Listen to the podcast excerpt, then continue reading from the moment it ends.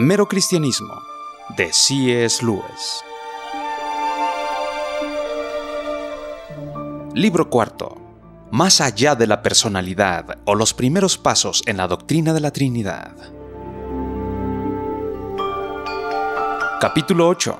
¿Es difícil o fácil el cristianismo?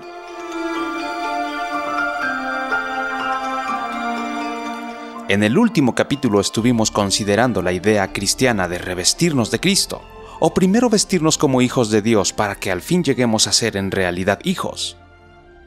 Lo que quiero dejar muy claro es que esta no es una entre las muchas tareas que un cristiano debe llevar a cabo. No es una suerte de ejercicio especial para la clase elevada. Es el todo del cristianismo. El cristianismo no ofrece nada más. Y me gustaría señalar cuánto es lo que difiere de las ideas en boga en cuanto a la moralidad y en cuanto a ser buenos. La idea común que todos tenemos antes de llegar a ser cristianos es esta. Tomamos como punto de partida nuestro yo ordinario con sus varios deseos e intereses.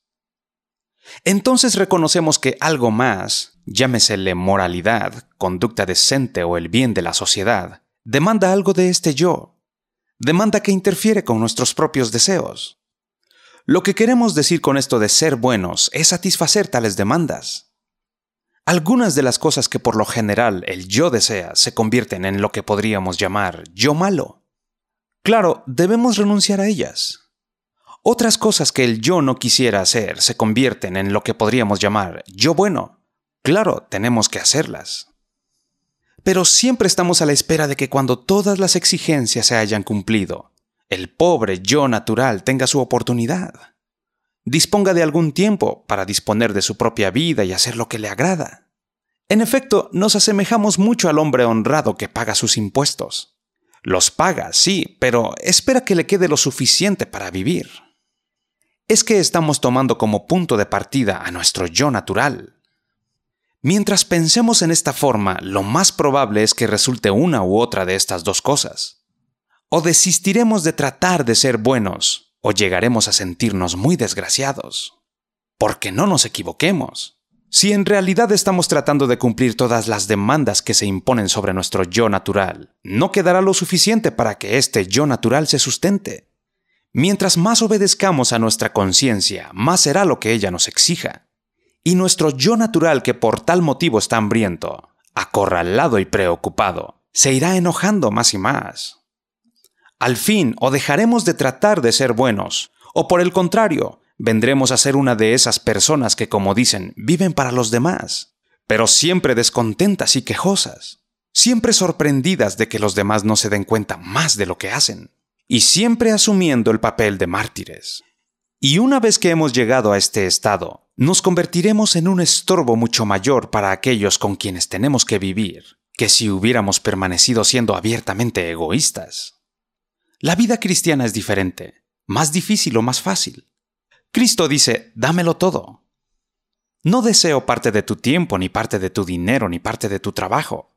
Te quiero a ti. No he venido a atormentar a tu yo natural, sino a darle muerte.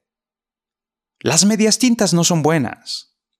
No deseo cercenar una rama aquí y otra allá. Lo que deseo es echar abajo todo el árbol. No deseo hacer un empaste en el diente ni recubrirlo sino a extraerlo. Entrégame todo tu yo natural, todos los deseos que piensas que son inocentes, así como los que consideras malos, todo lo que son. En su lugar te daré un nuevo yo. En efecto, te daré mi ser. Mi propia voluntad será tuya. Esto es más difícil o más fácil que lo que estamos tratando de hacer. Espero que todos nos hayamos dado cuenta de que Cristo mismo algunas veces describe la vida cristiana como muy difícil y a veces como muy fácil. Dice, tomad mi cruz. En otras palabras, es como que nos maten a golpes en un campo de concentración, para luego decir, mi yugo es fácil y ligera mi carga. Y quiere decir ambas cosas, y se puede ver por qué ambas son verdad. Los maestros nos dirán que el muchacho más perezoso de la clase es el que al fin del curso escolar trabaja con mayor empeño, esto es, si a dos muchachos se les da una proposición geométrica para que la resuelvan, el que está preparado para las dificultades tratará de entenderla. El perezoso tratará de aprenderla de memoria, porque por el momento esto es lo que requiere menos esfuerzo. Pero seis meses más tarde, cuando se aproximan los exámenes, el perezoso se verá pasando horas y horas de desagradable trabajo en cosas que el otro muchacho entiende y probablemente goza en unos cuantos minutos. La pereza significa a la larga mucho más trabajo. O veámoslo en otra forma. En una batalla o en el ascenso a una montaña, a menudo hay cosas que hay que tener agallas para lograrlas, pero también a la larga es lo menos peligroso. Si no lo hacen por cobardía, horas más tarde se hallarán en peor peligro. La cobardía es de lo más peligrosa. Y esto es lo que sucede aquí. Lo terrible, lo casi inconcebible, es entregarle a Cristo todo nuestro ser, todos nuestros deseos y preocupaciones. Pero esto es mucho más fácil de lo que en su lugar estamos tratando de hacer. Porque lo que estamos tratando de hacer es permanecer siendo lo que llamamos nosotros mismos, conservar la felicidad como nuestra meta mayor en la vida, y al mismo tiempo ser buenos.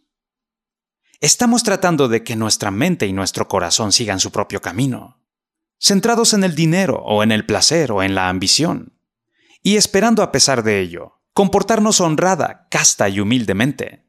Y esto es justamente lo que Cristo nos advierte que no podemos hacer. Como Él lo dijo, no se cosechan higos de los espinos. Si no somos más que un campo cubierto de maleza, no podemos producir trigo. Córtesele la hierba para que no se vea tan alta, pero aún así no producirá trigo. Si lo que queremos es producir trigo, hemos de ir más allá de la superficie.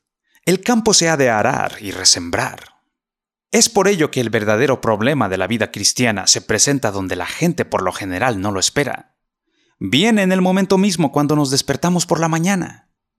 Todos nuestros deseos y nuestras esperanzas para el día caen sobre nosotros como animales salvajes.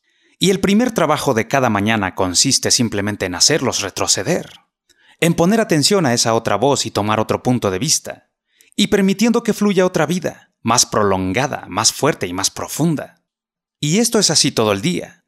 Permanecer firmes en contra de todas nuestras confusiones y temores naturales. Escapar del huracán.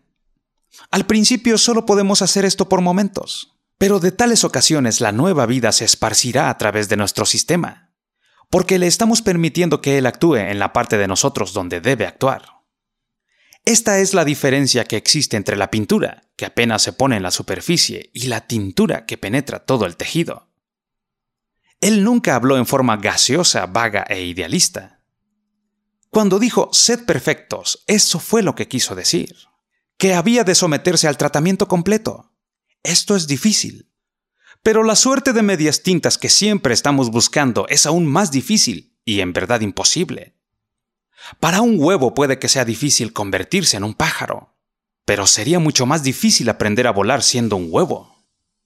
Ahora somos como huevos, pero no podemos permanecer siendo huevos decentes y ordinarios en forma indefinida. O salimos del cascarón o nos ponemos güeros. Regresemos a lo que antes dije. Esto es el todo del cristianismo, no hay nada más. Es tan fácil confundirnos. Es fácil pensar que la Iglesia tiene un montón de objetivos diferentes. La educación, el construir edificios, las misiones, el celebrar cultos. Es tan fácil como pensar que el Estado tiene un montón de objetivos diferentes, militares, políticos, económicos y muchísimas otras cosas más. Pero en cierta forma el asunto es más sencillo. El Estado existe simplemente para proteger y promover la felicidad ordinaria de los seres humanos en esta vida, para que los esposos puedan hablar tranquilamente en sus hogares al amor de la lumbre, para que un grupo de amigos pueda departir y entretenerse en algún lugar público, para que uno pueda entregarse a la lectura o cultivar su huerto sin que nadie lo perturbe. Para eso es que existe el Estado. Y a menos que ayuden a aumentar y a prolongar y a proteger tales momentos, Todas las leyes, los parlamentos, los ejércitos, los tribunales, la policía, etc., solo significarán una pérdida de tiempo. De la misma manera, la Iglesia existe con el único propósito de llevar a los hombres a Cristo, de hacer los pequeños Cristos. Si esto no es lo que está haciendo, todas las catedrales, el clero, las misiones, los sermones y aún la Biblia misma son una pérdida de tiempo. Con ningún otro propósito Dios se hizo hombre. Y aún es dudoso que todo el universo haya sido creado con algún otro propósito. En la Biblia se dice que todo el universo fue hecho por Cristo, y que todas las cosas han de ser reunidas en Él. Supongo que cualquiera de nosotros no puede entender cómo sucederá esto con todo el universo. No sabemos qué vive si es que vive en lugares que se hallan a millones de kilómetros de la Tierra. Y aún en la Tierra no sabemos cómo reunirse en Cristo pueda aplicarse a todas las cosas y no solo a los hombres. Después de todo esto era de esperarse. Se nos ha mostrado el plan solo hasta donde tiene que ver con nosotros. Algunas veces me gusta imaginarme que entiendo cómo esto puede aplicarse a las otras cosas. Creo entender cómo los animales más desarrollados en un sentido se acercan más al hombre cuando éste los ama y los hace más humanos de lo que de otra manera podrían serlo. Y aún entiendo cómo en cierto sentido las cosas inanimadas y las plantas se acercan al hombre cuando éste las estudia, las usa y las estima. Y si existen criaturas inteligentes en otros mundos, lo mismo harán con las cosas de sus mundos. Bien puede ser que cuando las criaturas inteligentes entren en Cristo lleven consigo las demás cosas, pero no lo sé. Quizás sea solo una suposición mía.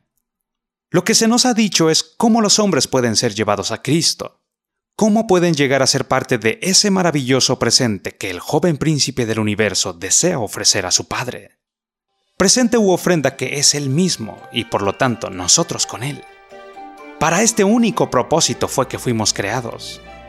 Y en la Biblia hay indicaciones extrañas y emocionantes de que cuando seamos incorporados a Cristo, son muchas las otras cosas que en la naturaleza empezarán a marchar mejor. La pesadilla habrá terminado y brillará la mañana.